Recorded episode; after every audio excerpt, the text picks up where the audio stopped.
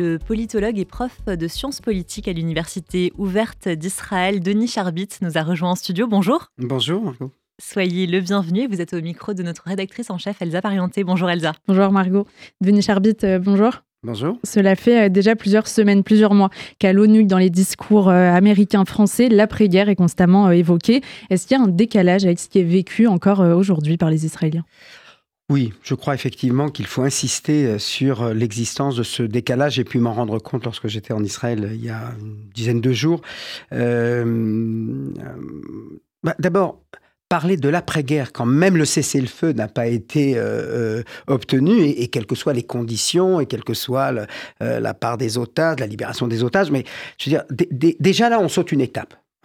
Alors, il ne s'agit pas du tout de dire que cette cette étape suivante n'est pas importante, elle est, je dirais presque, et c'est ça qui fait la différence. Vous savez, j'ai toujours dit que la particularité du conflit israélo-palestinien dans ces dix dernières années euh, par rapport à d'autres conflits dans le monde, et dans la région notamment, c'est que, en ce qui concerne le conflit israélo-palestinien, euh, les grandes puissances intervenaient très rapidement, relativement rapidement, pour établir un cessez-le-feu, mais en revanche étaient incapables de proposer une solution ou d'imposer une solution aux partis.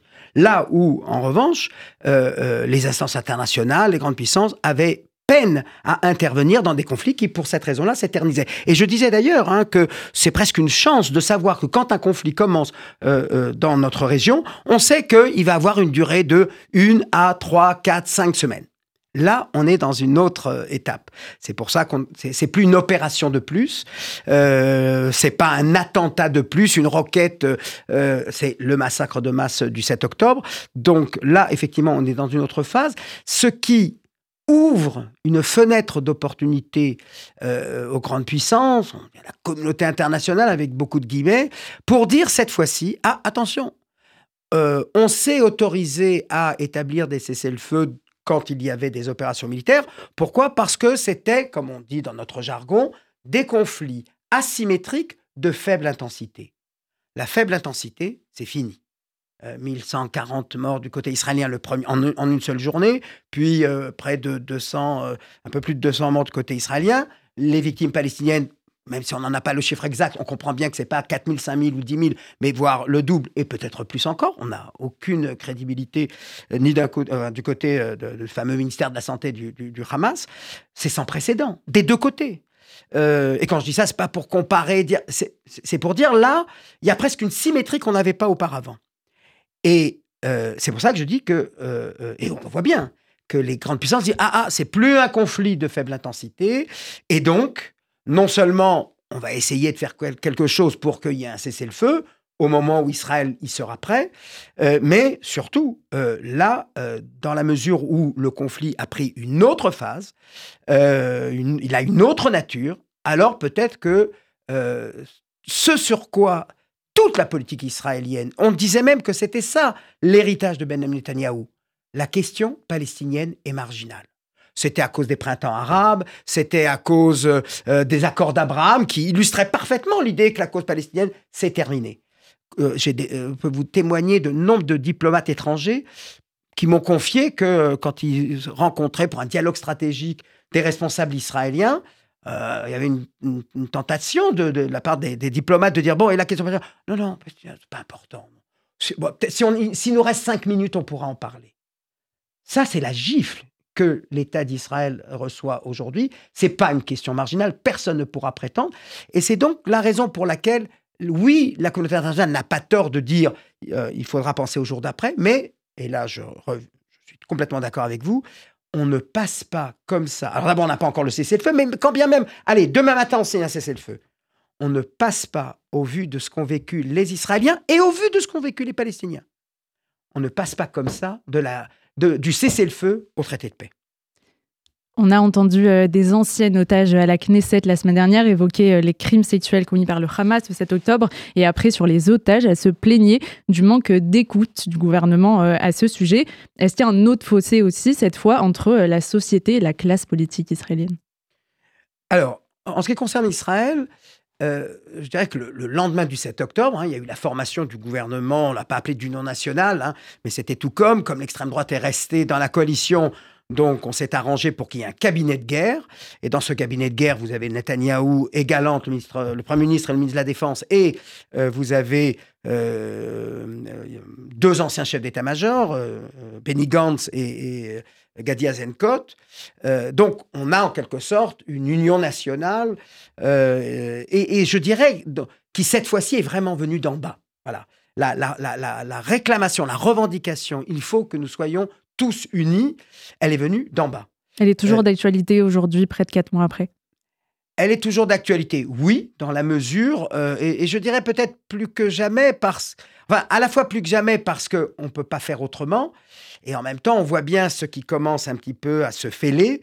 Bah, c'est tout simplement le fait que cette union, sur quoi elle reposait Elle reposait sur l'objectif de l'éradication du Hamas, que j'avais trouvé dès le début euh, louable, souhaitable même, mais euh, euh, risqué de fixer un tel objectif si on n'est pas sûr de l'obtenir. Et là, là aussi, on a, je dirais, cette hubris dont on parle beaucoup à propos d'Israël, c'est-à-dire on fixe un objectif, en étant persuadé euh, qu'on va l'obtenir, que ça va être l'affaire de deux, trois semaines, allez, un mois ou deux. On est au bout de trois mois et demi. Euh, bah, des premières voix commencent à dire, écoute, euh, Eisenkot qui dit la semaine dernière, il faudrait quand même peut-être commencer à, dire qu'on a trompé le peuple d'Israël sur la, la, réalité de cet objectif. C'est-à-dire qu'on se rend compte que on n'est peut-être pas en mesure de les réaliser. Ce qui va susciter en Israël un profond désarroi pas de même nature que celui du 7 octobre. C'est-à-dire, euh, on a été donc euh, massacré dans des conditions d'une cruauté sans précédent euh, au XXIe siècle, sinon avant. on engage toutes nos forces dans un but avec un soutien total de la population, un soutien qui, je dirais même, incluait l'idée que le sacrifice des soldats euh, peut-être celui qui, celui qui doit être nécessaire. Et s'il en faut 200 et s'il en faut 500, nous consentirons à ce prix-là. Rompant avec la logique de toutes les opérations militaires israéliennes où euh, l'objectif, c'est d'abord de réduire autant que faire se peut le nombre des victimes. Et là, on y était consentant, mais à une condition, c'est qu'on réalise la fin. Et là, si on ne la réalise pas, euh, c'est pas 200 morts, même 50 morts, c'est déjà 50 morts de trop. Et euh, dans ce contexte-là, ben voilà, il y a une incertitude qui est le propre des relations internationales et notamment de la guerre. On ne sait pas comment les choses vont se, vont se terminer.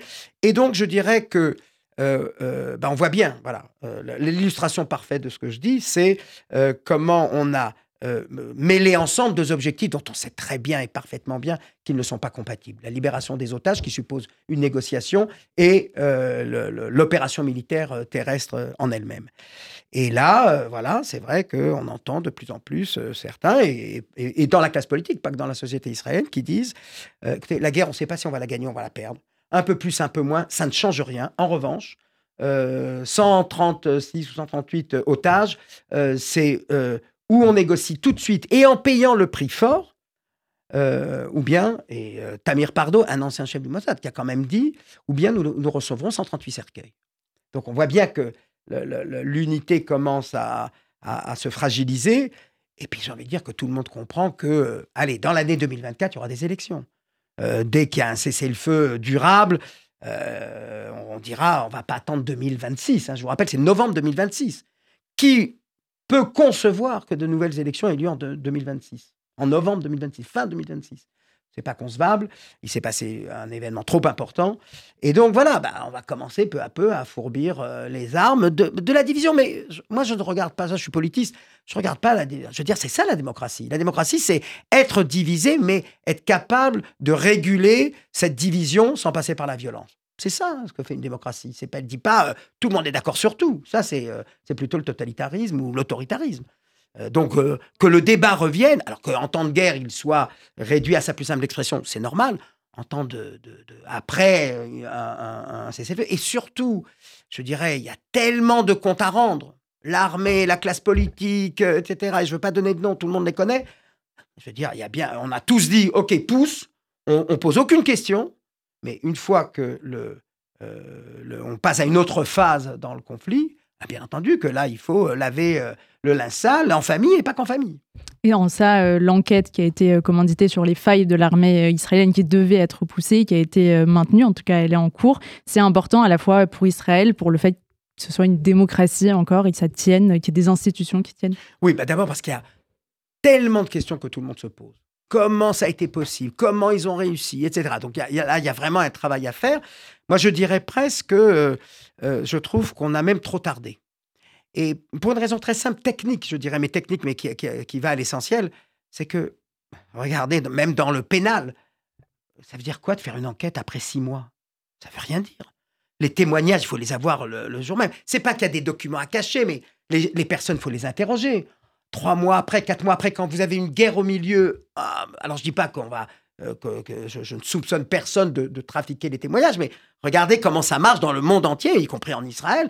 Quand il y a quelque chose sur lequel on doit faire une enquête, on procède. Quand on a fait, quand il y a eu l'assassinat de Rabin, on n'a pas dit bon ben dans six mois on va voir, on va faire l'enquête. Non non, on fait immédiatement comprendre les responsabilités des uns et des autres. Donc je trouve déjà qu'on a pas mal tardé euh, parce que les témoignages euh, quatre mois ou cinq mois après, c'est pas les témoignages que vous êtes en mesure de recueillir euh, dans les semaines qui suivent. Et on aurait pu le faire sans faire trop de publicité, en disant tout simplement il y a des enquêteurs qui commencent leur travail parce que c'est comme ça qu'on fait une vraie enquête. Dans euh, votre livre Israël et ses paradoxes, idées euh, reçues sur un pays qui attise les passions, vous évoquez euh, pas mal d'idées reçues sur Israël qui ont bien sûr un écho particulier depuis le 7 octobre. Qu'est-ce qu'on répond depuis le 7 octobre à Israël est un État militariste? Ah, bah là, je suis bien.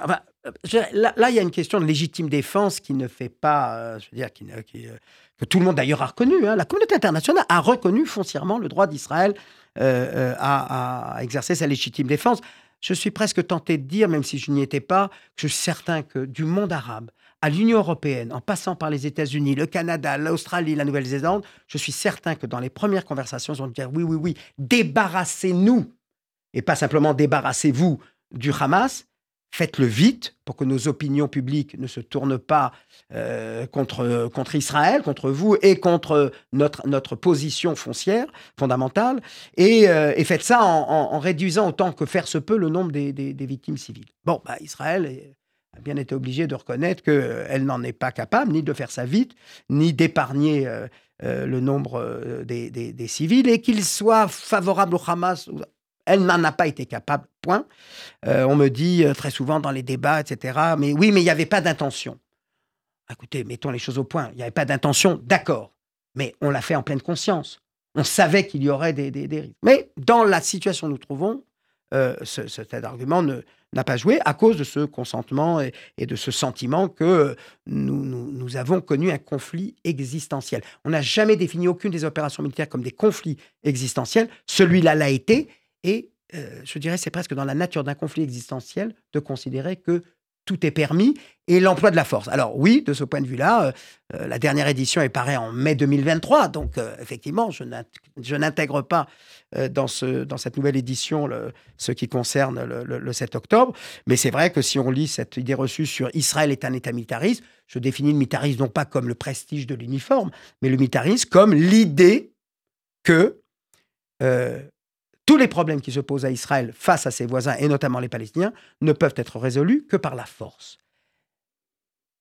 Dans la mesure, là je m'avance, hein, on n'est pas encore à la fin de, cette histoire, dans la mesure où vraisemblablement on va sortir avec une semi-victoire. Vous voyez, je ne dis pas semi-défaite, mais une semi-victoire, euh, il n'est pas improbable, pas dans l'immédiat, que l'idée d'après laquelle et en vertu de laquelle on pourrait régler le conflit autrement que par la force, euh, peut faire des émules.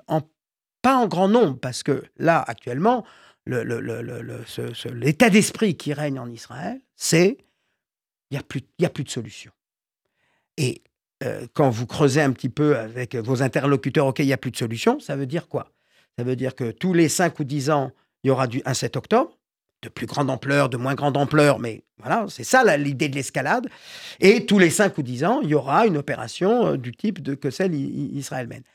Euh, si quelqu'un pense que euh, c'est une destinée que la jeunesse israélienne souhaite, la même jeunesse israélienne qui s'est mobilisée, mais elle s'est mobilisée, il faut bien le comprendre, pour vaincre. Si cette victoire-là n'est pas complète, et il semblerait qu'elle ne l'est pas, et je je, souhaiterais me tromper là-dessus. Hein. Euh, je suis le premier à souhaiter l'éradication du Hamas, ne serait-ce que pour favoriser la paix en Israël. Euh, privé du Hamas, la paix est possible. Le Hamas présent, la paix devient beaucoup plus ambiguë et incertaine. Eh bien, euh, je, pense que nous allons apprendre, et toujours dans la douleur, les limites de la force. C'est pas renoncer à la force, mais comprendre qu'elle ne résout pas tout et notamment devant des organisations. Oui, ça, ça pouvait résoudre quelque chose devant l'Égypte, voilà, euh, en 73, une guerre du Kippour, ils ont perdu, mais ils ont quand même bien commencé. Eh ben, il y a la paix qui suit quatre ans après. Euh, là, c'est une guerre de guérilla, et, et qu'on ne dise pas qu'on ne le savait pas. En 2006, on a fait la même chose avec le Hezbollah, et on n'est pas arrivé à nos fins. Et on pensait que ah, le Hezbollah était peut-être plus fort, plus puissant, le Hamas c'est moins le cas. Et le problème du Hezbollah n'est toujours pas résolu. Donc, euh, c'est peut-être, euh, oui, je dirais, non pas prendre quelques distances avec ce militarisme-là, au sens très précis de penser que les problèmes que nous avons ne peuvent être réglés que par la force. Ils peuvent être réglés aussi par la dissuasion, ils peuvent être euh, réglés aussi potentiellement, je n'en suis pas certain, hein. c'est ça le doute qui nous assaille tous depuis le 7 octobre, euh, si euh, on s'assoit et on commence à se regarder les yeux dans les yeux et sans ni mépris, ni euh, certitude d'être les plus forts. Pour finir, Denis Charbis, il nous reste une minute, mais il y a un sujet euh, que je tenais à évoquer. Euh, il y a cette idée reçue d'Israël État d'apartheid. Ça sous-entend qu'on parle des Arabes euh, israéliens et on n'en parle plus depuis le 7 octobre. Comment ça se passe en Israël entre l'État et les Arabes Alors, j'ai dit récemment que pour moi, c'était sans doute la seule lumière dans ce, dire, ce tunnel double sens du terme, mais dans ce, tunnel que nous vivons depuis. alors bien sûr, on a mis en avant, il y a une autre lumière, hein, la, résilience, la, solidarité avec la diaspora, la solidarité à l'intérieur d'Israël. Mais il y a quand même ici, je dirais en une phrase, euh, un, nouveau contrat social qui a été signé, implicite, hein, pas, concret, entre les, Palestiniens d'Israël, euh, donc les Arabes israéliens, citoyens israéliens, et les Juifs d'Israël. C'est-à-dire que les, les, les, les Juifs se sont rendus compte que les Arabes d'Israël étaient avec eux. Euh, et inversement, euh, même s'il y a eu ça et là des débordements, euh, même si on a renvoyé des gens parce qu'on avait peur des Arabes, quels qu'ils soient, même si c'était votre voisin et qu'il était israélien comme vous, globalement, je dirais que c'est peut-être ce qui était le plus inattendu. on aurait pu craindre le remake de 2021 des villes en ébullition, une sorte de guerre civile. Eh ben non, les Arabes israéliens ont voté tous contre le Hamas, si j'ose dire, en, étant du côté d'Israël, euh, pas forcément soutenant la guerre telle qu'elle est menée, mais le 7 octobre, ils ont dit, et ils l'ont répété, ce qui s'est passé là, euh, c'est pas nous, c'est pas l'islam, nous le condamnons. Bien sûr que si on leur demande tous les jours de le condamner, à un moment ils vont dire attendez là, vous nous prenez pour des, une cinquième colonne, ce que nous ne sommes pas. Euh, donc il y en a qui essayent d'attiser, mais ça n'a pas marché. Voilà, ce qui aurait pu conduire à un nouveau front ne s'est pas ouvert, et je pense qu'il est dû sans doute aussi à la peur de certains Arabes israéliens, il vaut mieux se taire, il vaut mieux se tenir à carreau, mais globalement au sentiment que it's too much. Trop, c'est trop. Ce qui s'est passé le 7 octobre n'aurait pas dû avoir lieu. Merci beaucoup, Denis Charbit, professeur de sciences politiques à l'Université ouverte d'Israël, d'avoir été notre invité sur RCJ ce midi.